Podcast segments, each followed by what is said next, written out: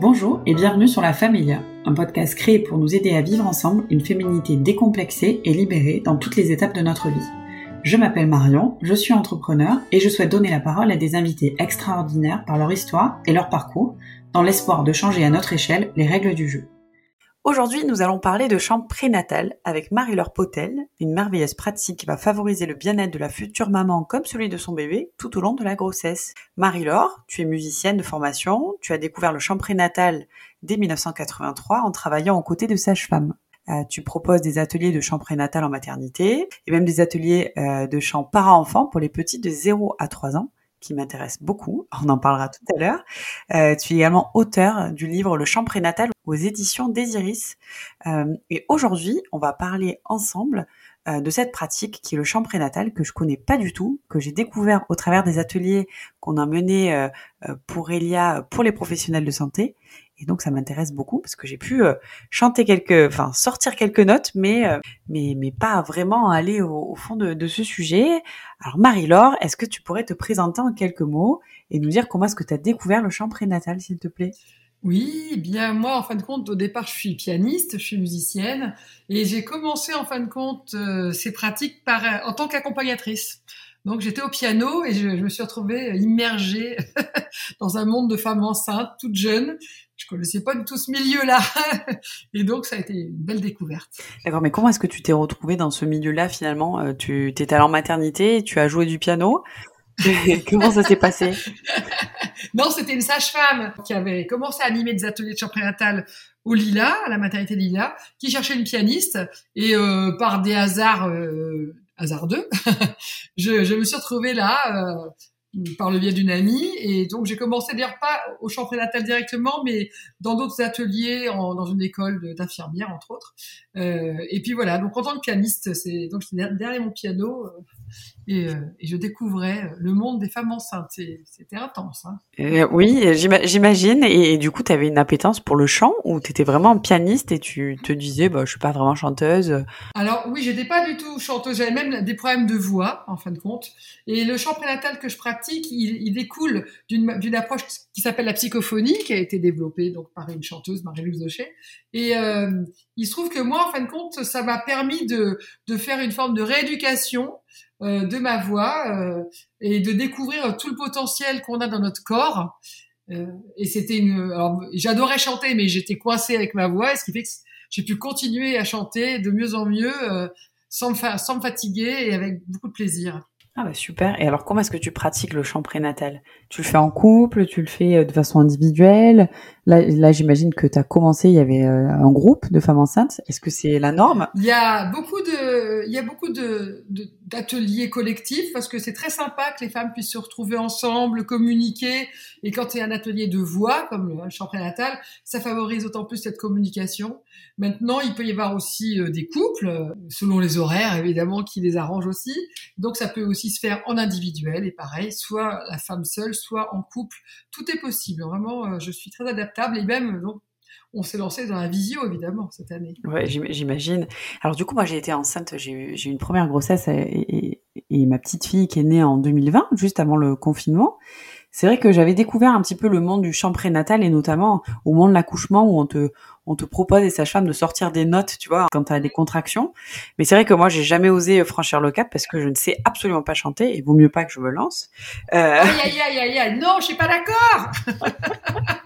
Donc, est-ce qu'il faut avoir des bases de chant ou est-ce que tout est permis? Tout, tout, est permis. Je proteste sur les. Je, bon, je milite depuis des années sur ah, il va pleuvoir tout ça. Non, non, non, pas du tout. Hum. Chanter, ça fait faire veut dire le beau temps, c'est obligatoire parce que c'est une belle énergie positive. Donc euh, chanter, c'est pas basé sur du jugement évidemment, surtout pour le chant prénatal et encore plus dans ce que tu es en train de dire, les sons de l'accouchement qui là sont des sons euh, juste graves qui servent particulièrement à gérer le souffle et à se vibrer dans son bassin et accompagner le bébé et les contractions. Donc là, aucune connaissance musicale n'est nécessaire, à aucun moment d'ailleurs. Hein. Euh, chanter, c'est comme si on me disait pour courir, il faut que j'ai un diplôme de kiné, quoi, ou de non.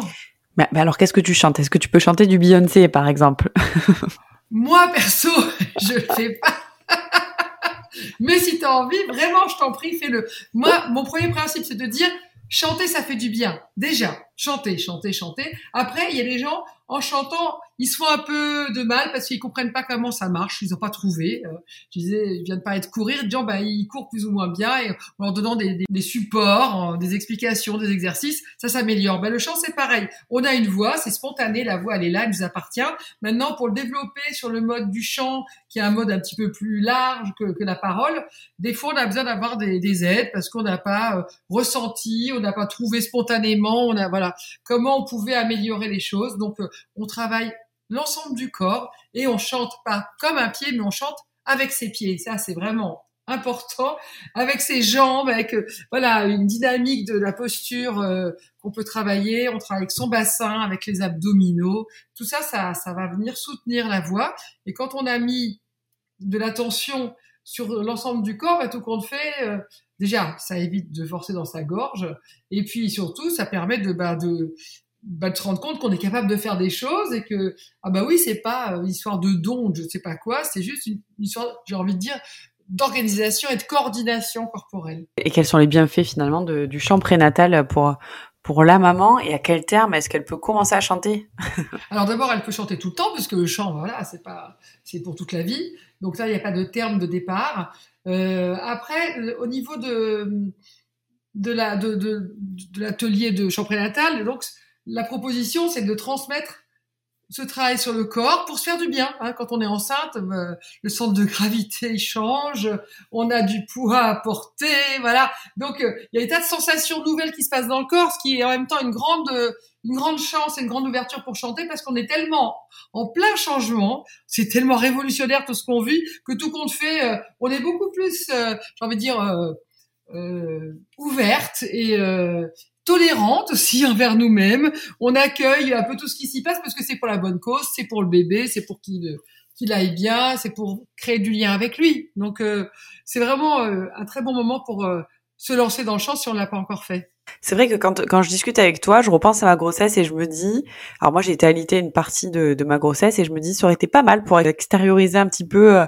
toutes les émotions, euh, te sentir un peu euh, vivante entre guillemets, parce que c'est vrai que bah, quand tu es enceinte, bon, il y a des grossesses qui se passent merveilleusement bien, où les femmes continuent de travailler très longtemps, font beaucoup de sport, etc. Et puis il y en a d'autres où on se sent un peu renfermé dans son corps, et c'est vrai que, enfin j'imagine en tout cas le champ prénatal comme une sorte d'exutoire aussi. Je sais pas si. Euh, oui, ça c'est une très bonne idée, effectivement. Je suis d'accord avec toi. Euh, en fin de compte, la base euh, du travail, c'est même tout simplement, je suis un corps instrument de musique. Mon corps, c'est mon instrument de musique. Et une chose très très simple qu'on peut tous toutes faire, c'est le faire vibrer. Quand je fais hmm, ça demande aucune compétence, tout le monde peut le faire. Et pourtant, dès qu'on fait ce son, quelle que soit la note, le, fait de fermer la bouche sur ce M, ça fait vibrer beaucoup, beaucoup l'intérieur du corps, et donc ça se transmet aussi au bébé, ça se transmet aussi à tous les tissus, que ça peut permettre de relâcher. Alors après, on va aller un peu plus loin que juste ce M, mais déjà juste de faire des sons très simples comme ça, ça commence déjà à nous connecter à notre corps et aussi à, à, envoyer des bonnes, des bonnes vibrations à bébé. Super, mais du coup, est-ce que tu peux nous expliquer différents types de vocalises que tu fais euh, et que tu travailles? Alors, tu as le mm, voilà, tu as, vu ma voix magnifique. Magnifique, d'accord. mais, mais du coup, est-ce que tu as d'autres types de vocalises que, que tu fais travailler pendant les ateliers? Oui, bien sûr. Donc là, il y a le côté vibratoire, donc je viens de parler, avec évidemment, on a l'habitude de sentir vibrer euh, des fois dans son visage, dans son thorax, mais euh, c'est comme si le ventre, peut-être en fin de grossesse, servait de troisième zone de vibration de résonance, voilà, avec le bassin qui s'ouvre. Alors on travaille ça. Euh, on travaille aussi j'ai évoqué tout à l'heure les appuis, le fait de, de, de sentir l'importance d'appui des pieds. Pour ça, des fois, on va chercher notes un petit peu aiguës pour sentir que quand on chante une note un peu difficile, si on met un peu d'influx nerveux et d'appui, ça va soulager les choses. Donc, euh, je sais pas si je te le fais comme ça. Vas-y, vas-y. je veux bien illustrer. Hein. Si je fais oui, oui, oui, oui, et que maintenant je le fais en m'appuyant bien, oui, oui, oui, oui, le son il change. Exactement. C'est pas, pas magique. Hein. C'est juste qu'on a engagé le corps. De la même façon, pour les abdominaux, c'est vraiment important de bien euh, accompagner euh, le, développement du bébé avec donc le développement de l'abdomen, avec donc le développement des abdominaux parce qu'ils grandissent au fur et à mesure de la grossesse Et euh, contrairement à certaines idées reçues, c'est pas qu'ils disparaissent du tout. Non, non, ils grandissent, ils grandissent, ils grandissent, il y en a de plus en plus. Et donc on peut s'en servir, heureusement, parce qu'il faut le porter, ce ventre quand même. Est-ce que le diaphragme a un rôle à jouer dans tout ça? Est-ce qu'on peut le muscler en chantant et se préparer aussi à l'accouchement? Alors le diaphragme, c'est un petit peu, c'est pas un nanar, mais il y a un peu une confusion sur le, rôle du diaphragme, euh, qui est un muscle inspirateur. Il sert pas à souffler, mais à inspirer. Donc en chant, ce qui nous intéresse pas mal, c'est aussi de souffler et de laisser l'air sortir. Et dans toutes les préparations à la naissance, le temps important, c'est le temps de l'expiration. Voilà. Donc le diaphragme, il est déjà musclé parce que heureusement, euh, on respire toute la journée et toute la nuit et tout le temps. Donc lui, il, fait son boulot. Euh, mais si on veut optimiser notre façon d'utiliser la respiration et donc euh, de, chanter et, et ensuite d'accoucher, ça va être beaucoup plus la posture qui va avoir une action positive et efficace que juste de dire je vais pousser d'un côté ou tirer de l'autre. Si on se met debout, on utilise le sens de la pesanteur, hein, la gravité, voilà, qui nous tire vers le bas, et ce qui fait que juste en étant redressé, eh bien les viscères et donc le ventre euh, bah, tirent plutôt vers le bas, et donc les poumons, ils n'ont pas d'autre choix que de s'ouvrir un peu plus puisqu'ils sont tirés. Donc le diaphragme, il est intermédiaire, mais on va dire qu'à ce moment-là, il est quasiment passif. Et puis quand on chante, bah, nos abdominaux, ils vont nous servir à venir resserrer un petit peu toute cette partie abdominale et en venant faire une pression, eh ben euh, faire une pression sur la base des poumons pour que l'air sorte. Donc euh, tout bêtement en faisant euh, mo par exemple, là bah, tout doucement, j'ai engagé mes abdominaux en partant tout à fait du bas hein, des abdominaux pour venir faire une petite pression. Voilà. Donc le diaphragme se retrouve plus intermédiaire dans le champ que dans le quand on respire là sans bouger. Super, donc on a parlé euh, des, bienfaits du champ prénatal que, j'imagine et que je, vois euh, parfaitement euh, maintenant pour avoir vécu une grossesse et une grossesse alitée. Ou c'est ça aurait été pas mal en fait de pousser la chansonnette un petit peu plus souvent. Du coup, est-ce que le bébé perçoit dans le ventre le chant de la maman et comment est-ce qu'il peut aider à tisser peut-être un lien avec sa maman? Alors tout à fait. Le, le, justement, j'ai pas de vibration, j'y reviens parce que l'oreille du bébé, elle est formée autour de 5 mois de grossesse. Hein. Elle, est, elle est pour toute la vie, elle est finie. Hein. Bon, après, il y a encore du liquide dedans, c'est pas encore de l'air. Mais malgré tout, le, le, mécanisme, il existe déjà. Et il est fonctionnel. Mais avant, pourtant, il y a déjà du lien avec le bébé. Et ce lien, il est vibratoire, justement, de nouveau, parce que dès, dès le début de la vie, en fin de compte, les cellules, elles sont elles sont elles sont sujettes elles sont soumises je sais pas comment dire mais elles reçoivent en tous les cas les vibrations et dès qu'il y a un petit peu de système nerveux et eh bien tout compte fait il y a une il y a une circulation qui se fait dans le corps alors on, bien sûr on veut pas euh, quantifier exactement comment ça se passe mais une chose est sûre et ça a été prouvé scientifiquement hein, je n'invente rien c'est que déjà avant 5, que l'oreille soit fonctionnelle bon, autour de 5 mois de grossesse euh, déjà on, on s'inscrivent des messages qui vont être une base de mémoire aussi pour euh, l'avenir. C'est-à-dire qu'il y a beaucoup de choses qu'on a perçues quand on était in utero et en début de grossesse, on ne le sait pas évidemment, mais ça peut être aussi, alors ça peut passer plus tard, hein, mais malgré tout, ça commence déjà et bon, je sais pas, il y a des gens qui qui adorent le violon ou d'autres qui leur disent que ça fait grincer les dents. Pourquoi? Pourquoi ça vient d'où ça? Peut-être que ça vient d'un vécu qu'on a eu in utero ou peut-être dans la petite enfance, hein, mais ça commence très très tôt. Il y a eu des ben, des témoignages, des expériences qu'on prouvait vraiment qu'il y avait cette mémoire très très profonde de, de, de, de la première moitié de la grossesse qui s'inscrit presque au niveau cellulaire, on pourrait dire, et qui est même une mémoire qui, qui, est, qui est plus qui est plus prégnante et qui est plus active parce qu'elle est elle est inscrite très profondément que ce qu'on va recevoir progressivement après. D'accord. Voilà, donc on communique et bon, pour continuer évidemment sur le sujet de la communication, il y a, on a un répertoire très très ciblé de chansons prénatales euh, pour vraiment créer, enfin favoriser le lien entre la mère et l'enfant, mettre des mots des fois sur des émotions que peut-être qu'elle a pas justement mis en mots, qu'elle qu'elle qu'elle sait pas comment exprimer ou qui sont là. Et ça fait du bien de pouvoir de temps en temps avoir ce support de d'un texte, d'une musique, du rythme pour euh, s'adresser à son bébé et euh, et il y a beaucoup de chansons que j'appelle chansons mouchoirs parce qu'il y a de l'émotion qui se libère et c'est tout à fait positif évidemment. c'est génial. C'est génial. Alors du coup, on a parlé du bébé, de la maman et le jour de l'accouchement le jour de la naissance finalement du bébé et de la maman. Quels sont les bienfaits du chant prénatal et à quel moment on peut se mettre à chanter? Alors, quand on parle de l'accouchement, on va parler des contractions de dilatation. Donc, la première chose que j'ai envie de dire, c'est que tant qu'il n'y a pas besoin vraiment de faire quelque chose, autant continuer à vivre un peu normalement, de se promener, etc. Puis à un moment, les contractions deviennent plus intenses et on est en train de parler, puis on s'arrête, on attend que ça passe. Donc là, ça commence à devenir un petit peu fort, peut-être trouver des, moyens. Là, nous, très simplement, le champ propose de d'émettre des sons graves parce qu'on a une particularité, les femmes, toutes les femmes du monde entier, c'est que quand on accouche, notre voix atteint des graves qu'on n'a pas dans le reste de notre vie. Donc c'est ah, intéressant. Moi je dis toujours que la nature c'est une petite, ça nous a fait de façon merveilleuse. Donc euh, on a ces graves. Alors justement, nous le Jean Prénatal s'appuie, ce que j'ai tout à l'heure sur les recherches d'une dame, Marie-Louise qui a, qui a développé la psychophonie et sa, sa trouvaille de départ, c'est que chaque note de la voix chantée correspond à un lieu du corps. Alors les sont très aigus là, euh, le contruc de la reine de la nuit là, c'est vers la tête. Et puis plus on descend, plus on arrive vers le bassin et les jambes. Alors nous les femmes, en général, on peut pas passer le bassin. Faut aller, c'est les voix d'hommes qui vont aller vers les jambes.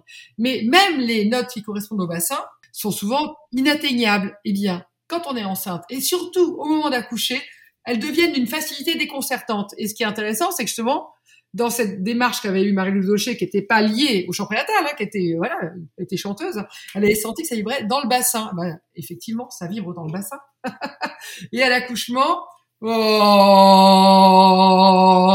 on va accompagner le souffle par des sons, ce qui va d'une part permettre de gérer le souffle avec beaucoup moins de contraintes, c'est beaucoup plus simple, et d'autre part euh, envoyer des vibrations dans le bassin, donc pour que les tissus puisse se détendre. En fin de compte, l'idée, c'est aussi que l'utérus, bah lui, il fait son boulot, évidemment, il contracte, il relâche. Mais si autour de l'utérus, on est toutes crispées parce que, ah, on est en train de se, de, se contracter de partout, si au contraire, on arrive, on a, grâce au fait de faire un son grave en ouvrant la bouche, en, se détendant, en, en une position aidante, hein, soit en marchant à quatre pattes, des choses qui nous font sur un ballon, des choses qui nous font du bien, ça va vraiment permettre de venir faire comme du micro-massage à l'ensemble des tissus qui, s'ils ne sont pas trop tendus, trop résistants, vont faire que au moment où l'utérus se contracte, eh ben, ils sont tractés, ils viennent avec sans résister. Et puis quand la contraction s'arrête, que l'utérus se décontracte, eh ben, il reprend une place plus large. À ce moment-là, au lieu de se retrouver enfermé derrière un mur, pouf, ça repart avec. Donc c'est beaucoup plus facile et ça va entraîner euh, la libération d'hormones, hein, les endorphines, pour commencer, qui sont des les, notre analgésique naturel, hein, donc euh, ce qui nous rend les choses plus faciles à gérer. Une situation qui peut être intense, mais qui ne nous déborde pas, j'ai envie de dire. Ça peut tenter de échapper un peu. Hein.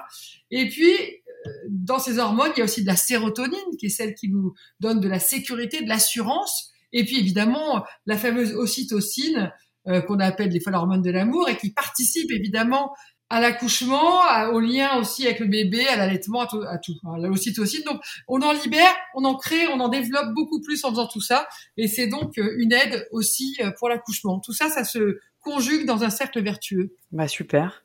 Écoute, est-ce que tu pourrais me donner quelques retours fréquents que tu as euh, des femmes que tu as accompagnées sur le champ prénatal? Est-ce que tu as des témoignages un petit peu clés comme ça à nous partager? Oui, j'en ai mis quelques-uns dans mon livre, mais enfin, le truc, moi par exemple, quand une femme revient après l'accouchement, je pose la, bon, d'abord, euh, je, ne vais pas la soumettre à l'interrogatoire, mais si elle a envie qu'on échange un peu, je lui, et qu'elle me dit qu'elle a utilisé des sons, je lui dis alors, est-ce que tu as eu besoin de penser à la respiration? Elle me dit non. Alors déjà, c'est super parce que ça, ça retire une contrainte. Et puis je lui dis alors, c'est difficile de trouver une note? Elle me dit oh ben non, c'est venu. Et puis après, bah, je me suis installée dedans.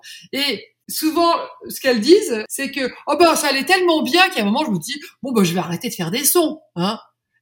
Et à chaque fois elles disent bah j'ai pas tenu une contraction entière. C'est-à-dire que vraiment le son, il aide vraiment, vraiment à accompagner cette contraction et à la vivre dans une forme de plénitude intense et que dès qu'on arrête, eh ben, on n'est plus organisé, on n'a plus d'accompagnement du souffle, on n'a plus cette vibration et ça, ça redevient un petit peu plus compliqué. Voilà. En tous les cas, ça c'est souvent un retour. Super. Bah écoute, euh, merci, merci, merci beaucoup pour euh, pour tous ces éléments autour du champ prénatal, Marie-Laure. Avec plaisir. C'était hyper intéressant et ça m'a donné envie d'en découvrir un peu plus. J'espère que tous ceux qui nous écoutent iront euh, prendre en contact avec toi. Alors, comment est-ce qu'on peut te retrouver, Marie-Laure? Alors moi, j'ai un site qui s'appelle Envie de chanter avec des tirets entre les mots envie-de-chanter.com. J'ai écrit un livre sur le sujet qui s'appelle Le chant prénatal quand on a parlé tout à l'heure aux éditions des Iris. J'ai un autre livre qui sort là en octobre qui s'appelle Envie de chanter. Ça reste la thématique. Voilà, et donc je suis très facile à contacter. Toutes mes coordonnées euh, sont, sont sur le site, mon mail, mon voilà, mon téléphone, euh, et, euh, et je serais ravie de, de communiquer avec ceux qui en ont qui en ont le désir et qui me contactent. Envie de chanter. Ouais, exactement. C'est bon mot. Merci de nous avoir écoutés. Maintenant, vous avez toutes les cartes en main pour changer les règles du jeu. Et si cet épisode vous a plu, n'hésitez pas à le partager et à aller sur le site de Marie-Laure Potel. Parce que maintenant... On a tous envie de chanter, bien sûr On a tous envie de chanter Et voilà Bon, ben merci Marie-Laure Merci Marion